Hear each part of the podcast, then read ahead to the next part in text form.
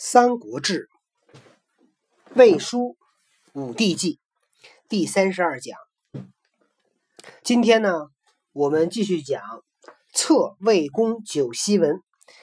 其实这个呢，昨天已经讲一遍了。那个多多同学已经听了一遍了，结果昨天很奇怪没录上，所以今天我们只好再重新讲一遍。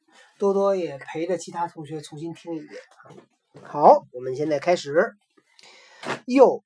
家军九锡，其静听朕命。说我还要给你加九锡，因为前面讲的是给曹操封地嘛，封那个魏魏国啊，给了他十个郡，然后呢让他做魏公，然后再加他九锡。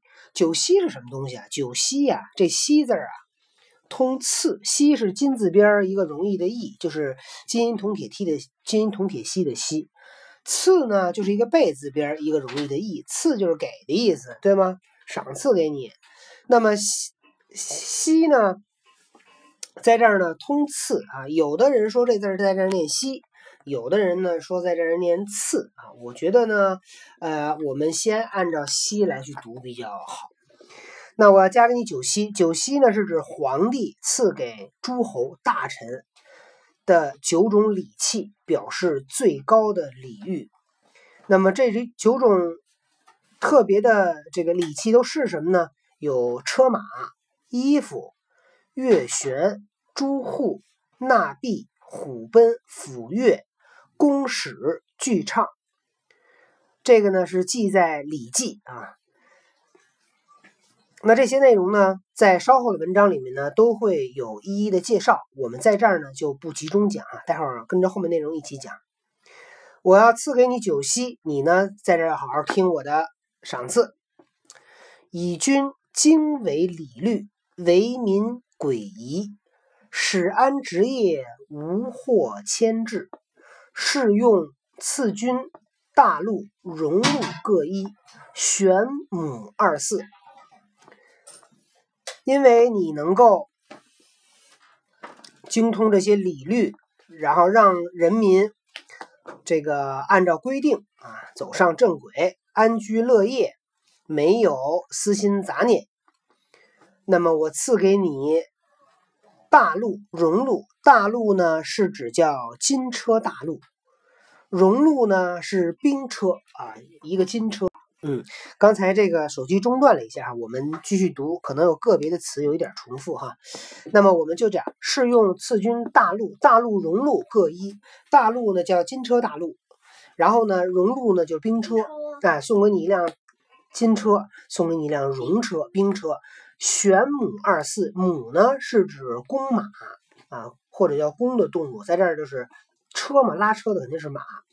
然后玄呢是黑色的意思啊，北边北边就是黑色，然后这个北边就用的玄，所以玄母就是黑色的公马。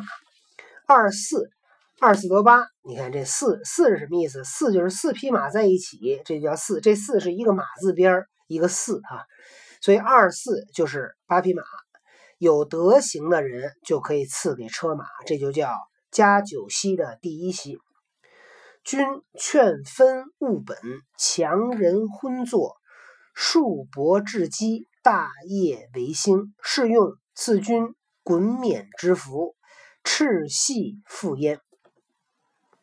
您能够劝老百姓，劝说老百姓能够去做他们应该做的事情，农民呢也去认真的工作。我们的国家粮食还有布都已经。堆在那儿用不了了，我们的国家越来越兴旺，所以我要赐给你衮冕之服，就是这个，再配上配套的赤系，赤系就是红色的鞋。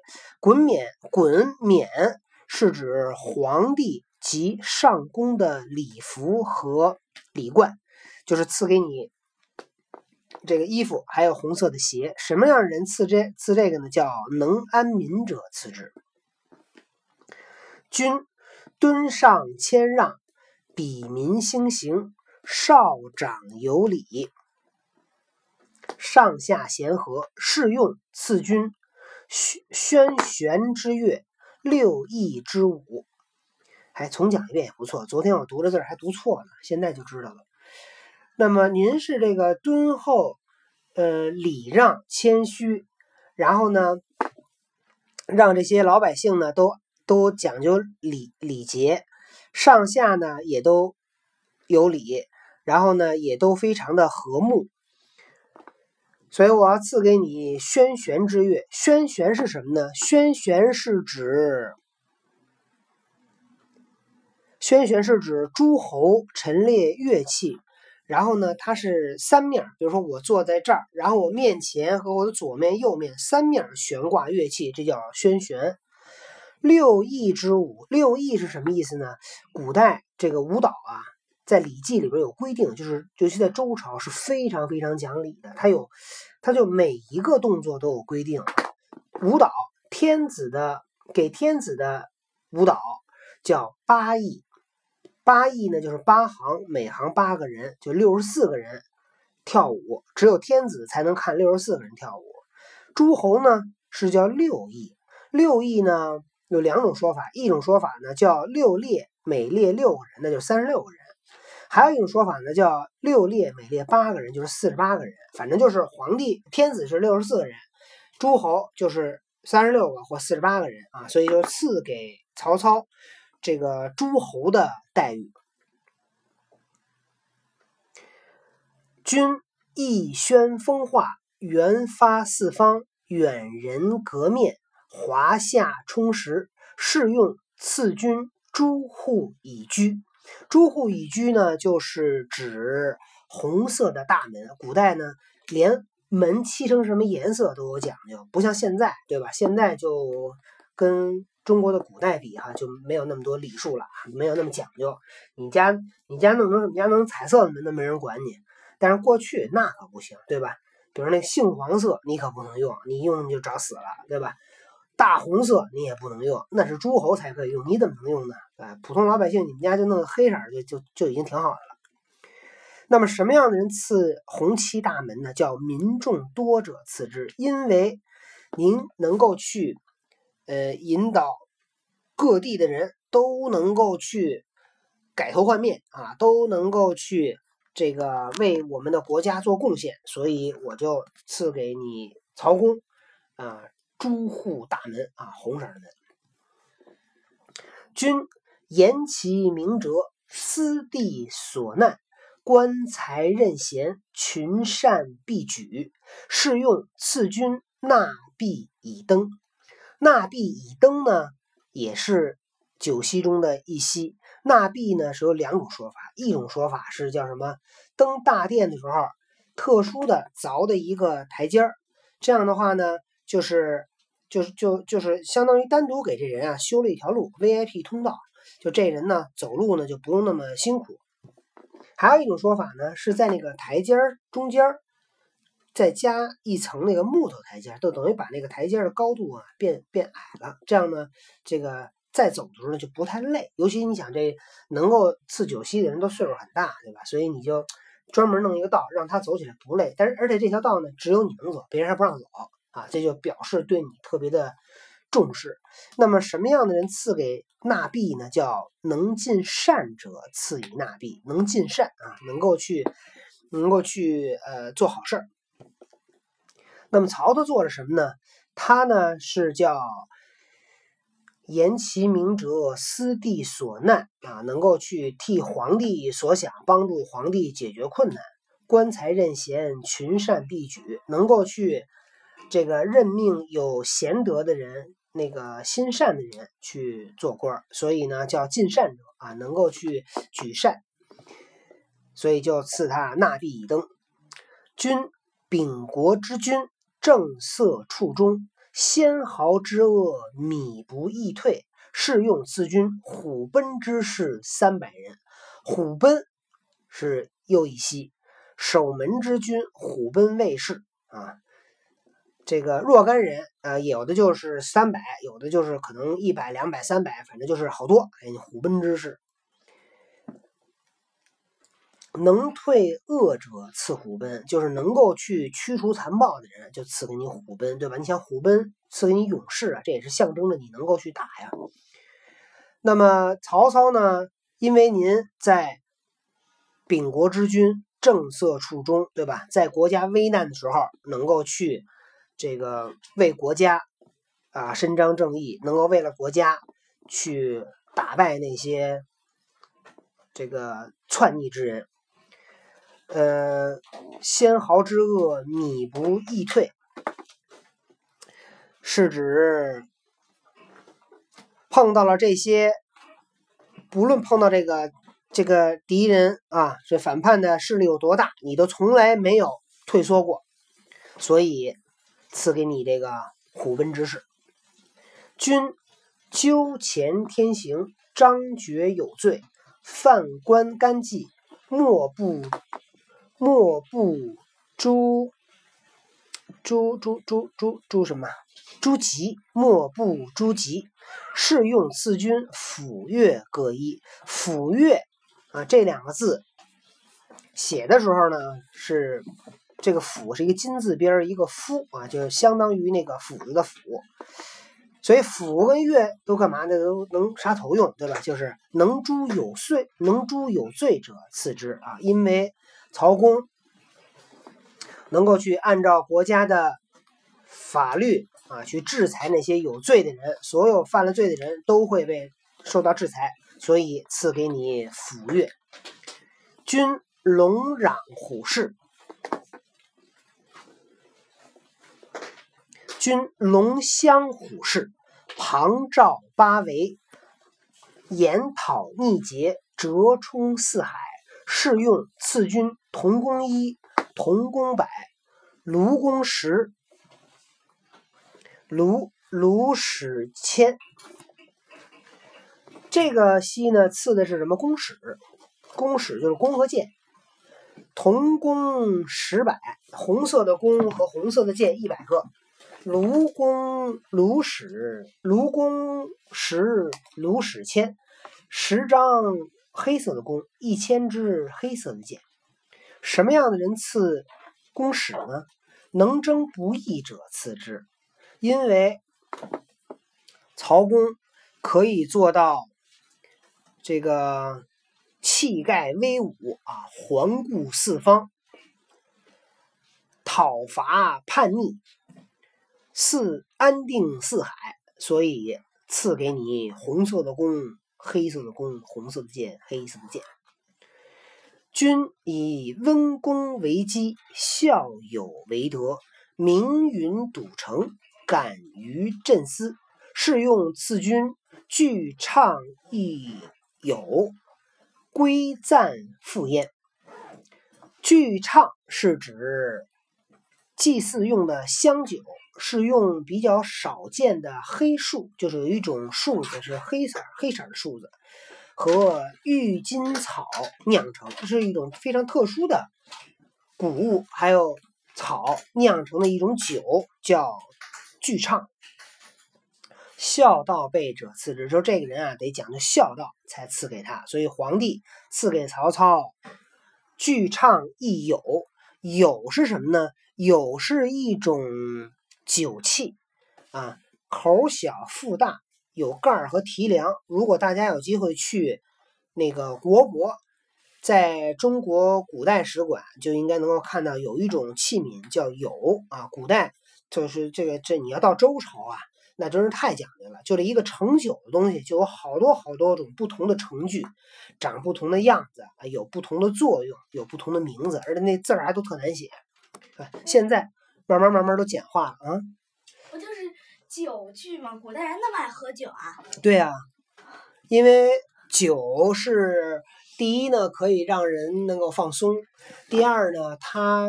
代表了一种财富跟地位，因为酒是用粮食酿的，对吧？普通人喝不了酒，因为普通人你想饭都吃不饱还喝酒，对吧？只有有钱的人，对，所以喝酒也象征着一种地位。然后呢？所以就要把酒弄得特别好。对，所以他们就对那个不仅喝酒这事儿，要那个酒讲究，连喝酒的那个盛器都非常讲究。然后呢，在古代，很讲究啊。哎，酒也很讲究。刚才不是说那个巨唱吗？巨唱那酒不是说了吗？黑树跟郁金草酿的，很特殊的一种我我估计也不一定好喝的，跟草一块酿的酒能好喝吗？哎，这意味着身份，对，意味着身份，你喝不着，没有，对吧？想喝还不能喝。对他这就是他这个礼呀、尤其这个周礼，他这个他其实就是用各种的礼教，还有就是变成了一种符号。然后呢，不同的人穿不同的衣服，说不同的话，不同的言谈举止，通过一举一动把你区分开，所以他就故意的创造出来那个统治阶级跟普通老百姓的不同。所以然后让说酒器嘛，就是我用的酒器都是这个酒杯，虽然盛不了一滴酒，因为是镂空的，嗯，盛不了一滴酒，对但是很漂亮，意味着我身份高。对，就酒杯这么大，嗯百分之八十都是镂空的，嗯。百分之二十那么一点点能盛酒，没老错。老百姓要是但分要是喝酒，估计就拿个坛子，拿个碗，对，拿个坛子拿个？碗不错了。您还还有，对吧？还有这个什么龟赞？龟赞是什么东西啊？龟赞就是用么玉用玉柄的一种酒器，就是那个那个酒器那把儿是玉的，哦，那酒器可能是金属的，可能是铜的，对吧？那把儿是玉的啊，特别讲究。那么这个就因为你要是讲究孝道，酒器哎啊，，所以呢，说曹操温公为基，温和恭敬，孝友为德，那个孝敬父母啊，对人友善，明允笃诚，敢于振思，试用此君，俱畅。所以，因为曹操非常讲孝道啊，魏国至丞相以下群卿百僚，皆如汉初诸侯王制。那在魏国，可以设置丞相和丞相以下的这些官僚。那么设置的方式呢，都依照着汉初的诸侯王的建制去设。这个在周朝啊，周朝呢是讲的是封建制，就是周天子是天子，然后他把这国家呢分封成好多块儿，让他的这些兄弟呀、让他这些家人呢，同姓的和还有一些异姓的呢，都就是每个人站一块儿，底下都是这个诸侯国。诸侯国呢，拱卫中央啊，这个天子住在首都，其他人都来保护他。然后呢，到了秦朝，秦朝呢就把这个这个封建制度给改了，就改成统一了啊，没有不不封建，所有都都是中央集权，都是中央统一任命。结果秦朝呢，有个十几年的时间呢，就就就就灭了，对吧？秦这那个秦始皇也没当没当几年皇帝就就结束了。所以呢，谁接替了秦朝呢？刘邦的汉朝。刘邦的汉朝接替秦朝以后，他就他就反思，他就想，哎，秦朝为什么那个这么快就灭亡了呢？一定是因为他没分封，对吧？所以呢，这个汉朝一建国就开始又这个历史又开始倒退啊，又开始进行分封。那么他就分封了，都是以他的同姓诸侯王，对吧？都是他们家亲戚，都是他的什么兄弟啊、孩子什么的。然后呢，也封了一些异姓王，封了八个异姓王，都是当时帮着那个刘邦打天下的啊。但是到后来，都陆陆续续又被刘邦啊、吕后都给收拾了，你知道吗？所以这里边讲的是这个魏国的丞相，呃，不叫魏国的丞相啊，就是那个这个曹操啊，魏公，他呢在自己的魏国里边也可以设丞相，呃，按照汉初的诸侯王来去做。往亲哉，敬服朕命。往亲哉是在说，希望您到了魏国以后啊，静听朕命，就服从我的命令。简序而重，食量数公，用忠而显德，对养我高祖之修命。这句话呢，是在说什么呢？是在说，你到了你的封国以后，选拔安抚你的部下，随时明察政事，完成您的丰功伟绩，弘扬我汉高祖宏伟的事业。那么《侧魏公九锡文》到这里呢就结束了。这篇文章的作者是谁呀、作者叫潘旭啊，这个“旭”字呢是勉励的意思。这个人是后汉尚书左丞潘旭之词，也就是皇帝要加封曹操了，所以这个人呢就是来帮助皇帝写。所以你看这个人的这个文法呀也非常好哈、我不知道大家刚才听的过程中有没有留意到，就你看汉朝写文章哈、他们特别喜欢用那个四个字儿的一个词组，对吧？比如说，金军称披显德，明保镇功，奉天达命，导扬宏烈，曰缓元九域，莫不率彼，功高一州，而赏必于其尽。啊，都是四个字为为主的，这个也是汉代的文学的一个特点。好，那这段讲完以后，再往下呢，会是讲什么内容呢？呃，我们会去讲在注里边，裴松之的注引了魏书载公令曰，那么皇帝加封曹操做魏公，那个曹操不能说行，谢谢皇帝，谢谢老大，就当了魏公，那不行，对吧？显着你这人太不谦虚了，所以你呢还得客气客气，甭管真客气假客气，你得让。这曹操呢还要三辞，然后呢，曹操辞完了以后呢。